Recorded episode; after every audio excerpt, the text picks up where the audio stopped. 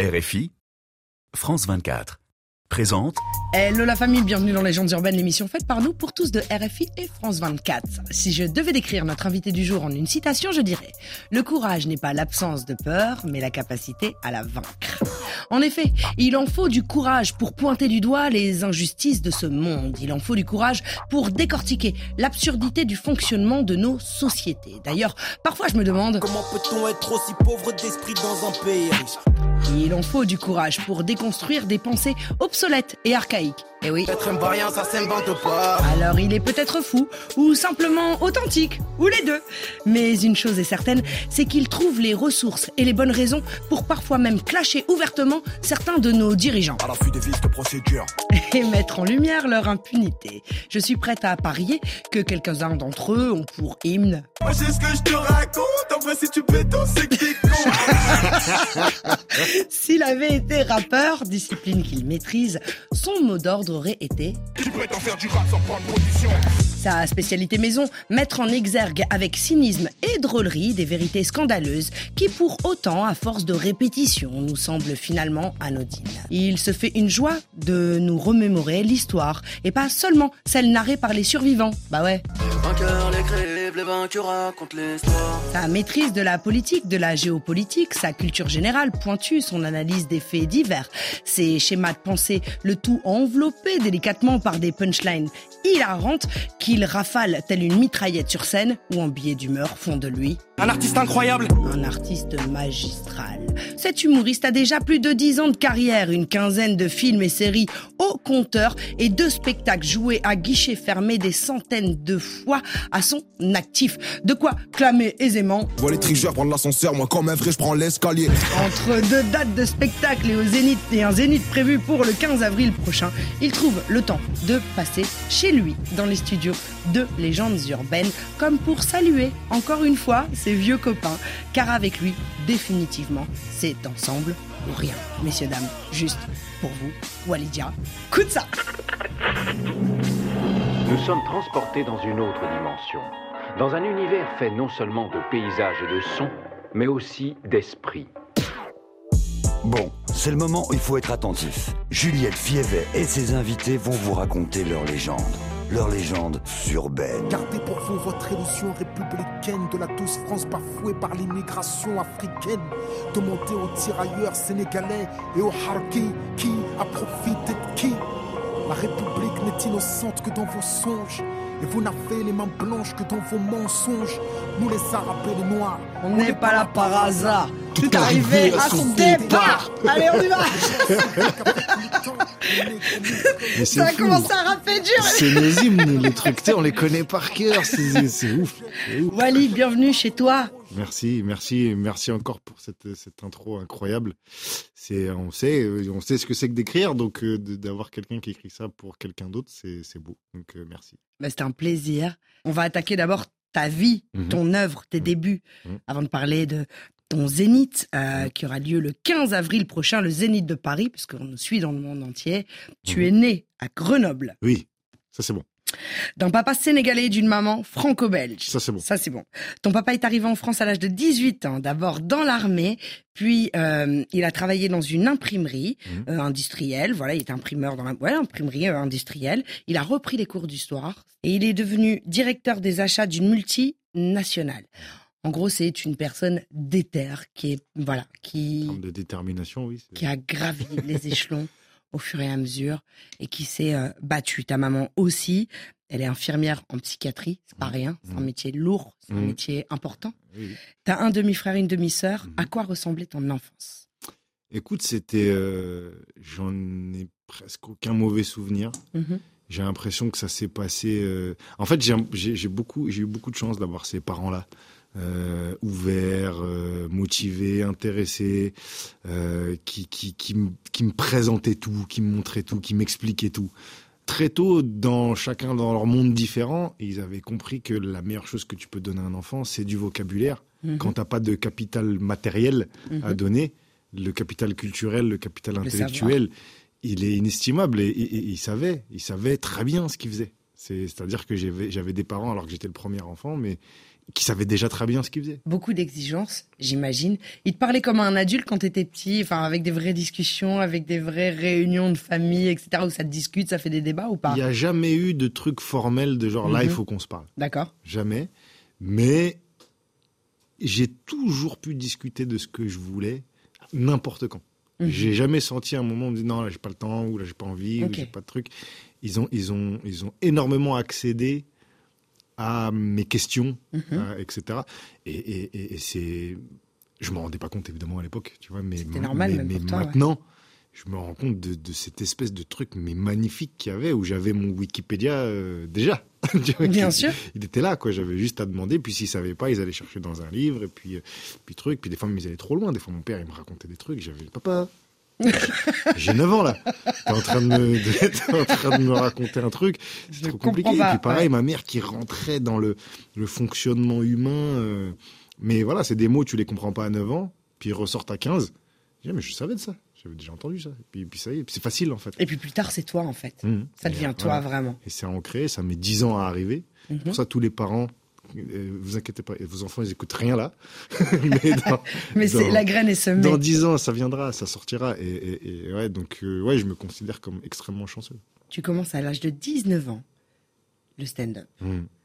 Quelle est la première injustice ou l'injustice la plus violente que tu t'es reçue dans les dents qui fait que tu as eu vraiment envie de t'exprimer, peu importe la façon dont tu t'es exprimé par la suite?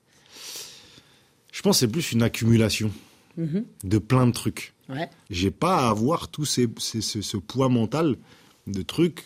Alors là, on parle de la couleur, mais après, tu as d'autres choses. Tu vois, tu as l'origine sociale, le machin. Bien sûr. Et en fait, de me rendre compte que, ouais, il y a- il y, a toujours cet obstacle, plus cet obstacle, plus, cet- plus, plus, plus. Et donc, moi, j'arrive déjà avec mon sac de boulets. Et en plus, il va falloir que je fasse mieux que les autres. Parce qu'il y a des bonus. Ouais, parce que les autres, ils vont plus vite en plus. Ils vont Ouais. plus vite parce que non seulement ils ont pas les boulets, mais ils ont les chaussures qui courent vite. Et tu dis, mais. Et, et c'est ça, en fait. C'est pas. J'ai pas de gros traumatisme un jour je me suis dit, ah, ça y est, c'est horrible. Mais c'est l'accumulation et l'environnement et les autres aussi. Ce que j'ai vu par rapport à mon père, ce que ça avait fait. J'ai vu par rapport à ma mère en tant que femme, ce que ça avait fait aussi. Parce que tu vois, j'ai vu qu'à un moment donné, elle aurait pu être chef de service. Et puis elle n'a jamais été chef de service. Pourquoi? Voilà. Parce que pourquoi c'était que des mecs? C'est ces injustices-là où tu dis, mais donc, on- ça veut dire quoi? Toutes nos vies, on subit, on fait rien, on dit rien? Bah non. Prends ta part de Je responsabilité. fais mes trucs. Alors après, j'ai envie de m'amuser aussi. Hein. J'ai pas envie de, tu vois, si j'avais juste envie de gueuler, je- j'irais dans un parti politique puis je gueulerais. Mais ça m'intéresse pas. J'ai envie de m'amuser quand même. J'ai pas envie de subir et en plus de souffrir. Tu t'amuses, tu amuses. T'as quand même des chaussures qui courent vite. Parce que je trouve qu'en 10 ans, t'as fait un, un chemin qui est hyper intéressant. Beaucoup de gens connaissent euh, le Walidia d'il y a 10 ans. Et Enfin, je dis beaucoup de gens, pas forcément. C'est ça qui est drôle, c'est que tu as réussi à faire un switch et à faire oublier le Walidia qui, qui était très bien aussi à l'époque, mais qui était plus jeune, avec 10 ans de moins. Tu disais que tu faisais euh, une certaine forme d'humour qui a toujours été plus ou moins le même, mais qui était peut-être plus soft ou sous une forme différente parce que le public euh, n'était pas forcément prêt non plus pour ça, ou n'attendait pas forcément ça de la part d'un d'un noir, d'un arabe d'origine africaine, euh, maghrébine, donc- donc l'Afrique, mais, mais les gens attendaient plus de l'humour communautaire à l'époque, et, et du coup, quelque part, euh, tu pouvais pas distiller euh, ce que tu distilles aujourd'hui, il y a dix ans, même si tu avais quand même bien ça en tête déjà, et t'en envoyais quelques-unes. Et donc, Bah, tu as ouais. évolué avec le temps aussi, avec le public. Il y, avait, il, y avait, il y a plein d'éléments en fait. Il y a déjà, t'arrives, t'es tout neuf. Mhm. T'es, et t'es nul. C'est ça qu'il faut comprendre. C'est que quand tu démarres, tu sais rien faire, t'es nul. T'apprends. T'apprends, t'es là, et, et- et en fait, le, le truc, c'est que j'ai été mis dans le bouillon très vite, moi. C'est, tu vois, j'ai pas galéré à accéder à la On télé. ne demande qu'à en rire. J'ai fait On ne demande qu'à en rire, Jamel Comedy Jamel Club, Comedy assez Club. vite. Sauf que j'étais vert. Et donc, c'était un stage filmé, quoi. Hmm. Le truc, tu vois, c'était, euh, on prend le mec, il vient d'arriver en stage en entreprise, et on sait pas, il sait pas ce qu'il fait, et puis on va le suivre. Et en fait, donc c'est ça. Office. Ouais, c'est ça. C'est on tue, et tu fais des, des teutés comme ça. Parce que tu sais pas. Ah oui. T'es surpris toutes les Ah deux secondes, en fait. Et, et donc, je, je, mais tout de suite, j'arrive avec cette énergie-là, avec ces sujets-là, etc. Je me fais beaucoup couper au montage. Supprimer, hein, des fois, des émissions, euh, des primes, des petits bâtons dans les roues, le petit. Ça y est, tu vois, t'es dans, le- t'es dans la télé, quoi. Ça y est, les petits coups, à- les petits coups de trave qui Tu t'es t'appellent. fait euh, sur- supprimer de certains primes. qui m'appellent la veille. Les mecs, euh, oui, alors on a dû euh, en- enlever ton sketch euh, parce que l'émission était trop longue. Eh, donc vous vous êtes rendu, rendu compte euh, 24 heures avant. Bande de mythos.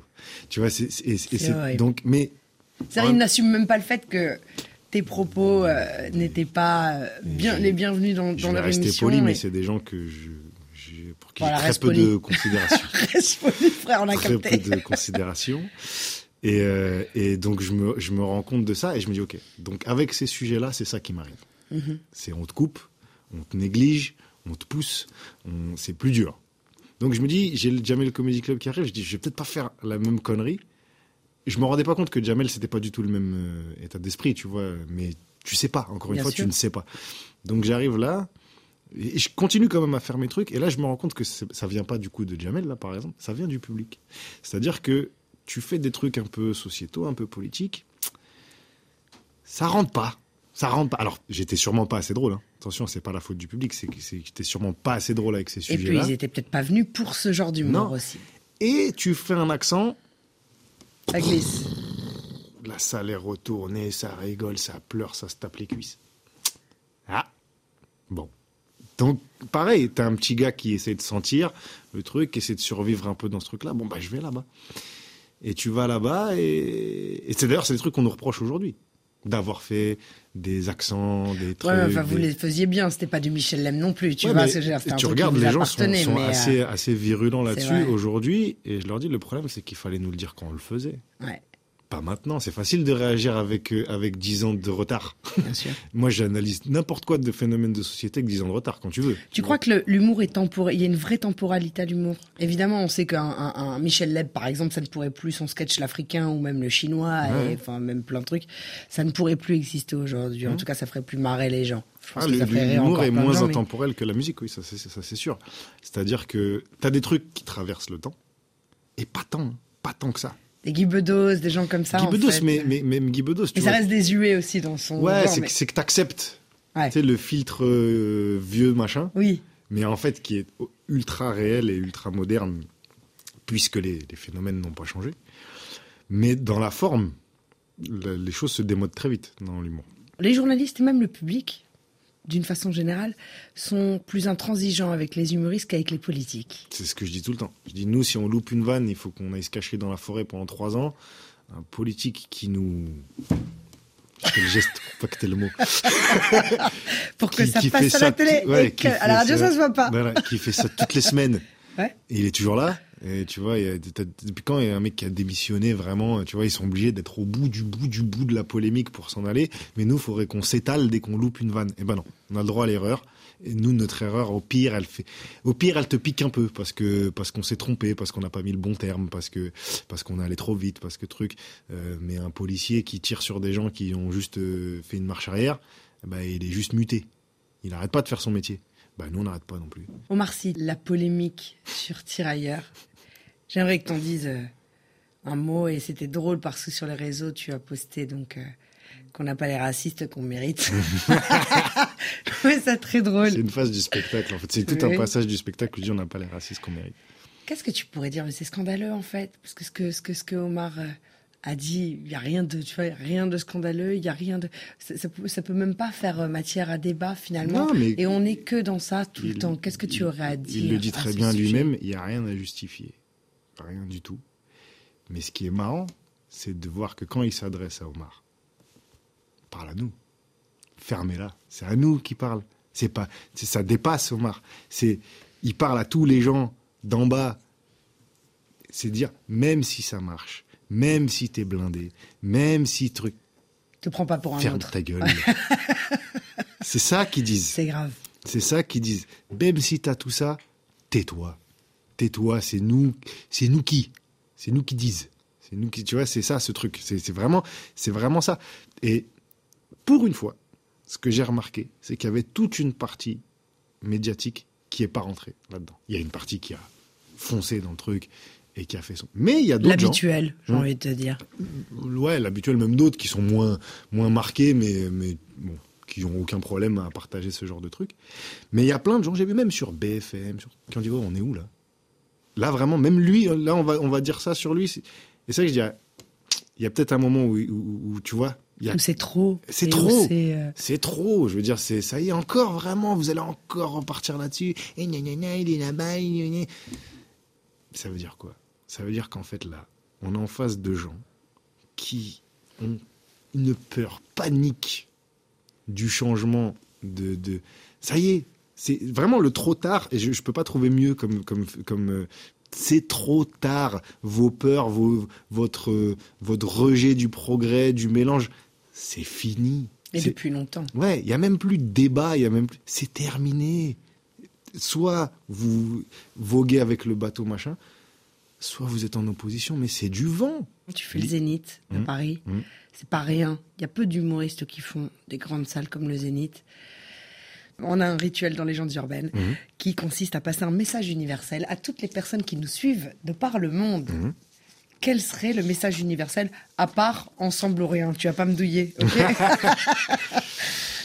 Non, mais, euh, mais euh, je pense que la meilleure des façons de ressentir euh, ce qu'on appelle le bonheur, la sérénité, le- la joie, le truc, euh, c'est de faire en sorte que la personne d'à côté le ressente. Et quand tu fais ça, ça revient vers toi tout de suite C'est vrai. tout de suite. Alors que quand tu cherches à être heureux que pour toi et tes petits intérêts, tu n'y arrives pas vraiment. C'est mieux, hein, le confort, le truc. Mais quand tu envoies ça chez quelqu'un, ça te revient x10 et la boucle est bouclée. Merci, merci, merci Wally d'être euh, revenu dans Légendes urbaines.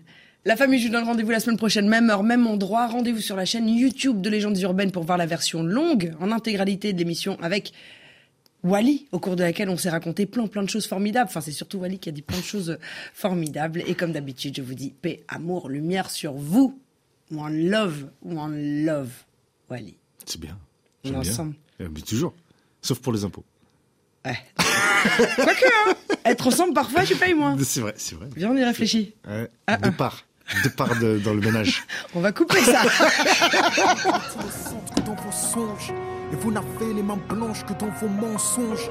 Nous les arabes et les noirs, on n'est pas là par hasard. Tout arrivé à son départ. Mais pensiez-vous qu'avec le temps, les négros mutrés finiraient par devenir blancs Mais la nature humaine a balayé vos projets. On ne s'intègre pas dans le rejet. On ne s'intègre pas dans les ghettos français parqués. Entre immigrés, faut être censé. Comment pointer du doigt le repli communautaire que vous avez initié depuis les bidonvilles de Nanterre. Pyromane et pompier, votre mémoire est sélective. On n'est pas venus en paix. Votre histoire est agressive. Ici, on est mieux que là-bas. On le sait parce que décoloniser pour vous, c'est déstabiliser. Et plus j'observe l'histoire, ben, moi je me sens redevable. Je sais ce que d'être noir depuis l'époque du cartable. Bien que je ne sois pas un je n'ai pas envie de vous dire merci. Parce qu'au fond, ce que j'ai ici, je l'ai conquis. J'ai grandi à Orly, dans les favelas de France. J'ai fleuri dans les maquis, je suis en guerre depuis mon enfance. Narcotrafic, braquage, violence, crime. Que font mes frères si ce n'est des sous comme dans Claire Stream Qui peut leur faire la leçon Vous, abuseurs de biens sociaux, détourneurs de fonds, Français ont les dirigeants qu'ils méritent Au cœur des débats, des débats sans cœur, toujours les mêmes qu'on pointe du doigt dans votre France des rancœurs. En pleine crise économique, il faut un coupable. Et c'est en direction des musulmans que tous vos coups. Je n'ai pas peur de l'écrire, la France est islamophobe. D'ailleurs, plus personne ne s'en cache dans la France des xénophobes. Vous nous traitez comme des moins que rien sur vos chaînes publiques. Et vous attendez de nous qu'on s'écrive Vive la République. Mon respect se fait violer au pays des droits de l'homme. Difficile de se sentir français sur le syndrome de Stockholm. Parce que moi je suis noir, musulman, banlieusard et fier de l'être. Quand tu me vois, tu mets un visage sur ce que l'autre France déteste. Ce sont les mêmes hypocrites qui nous parlent de diversité, qui expriment leur racisme sous couvert de laïcité. Rêve d'un français unique avec une seule identité. S'acharne à discriminer les mêmes minorités face aux mêmes électeurs. Les mêmes peurs sont agités. On oppose les communautés pour cacher la précarité. Que personne ne s'étonne si demain ça finit par péter. Comment aimer un pays qui refuse de nous respecter loin des artistes transparents? J'écris ce texte comme un miroir. Que la France s'y regarde si elle veut s'y voir. Elle verra s'envoler l'illusion qu'elle se fait d'elle-même. Je suis pas en manque d'affection. Comprends que je n'attends plus qu'elle-même.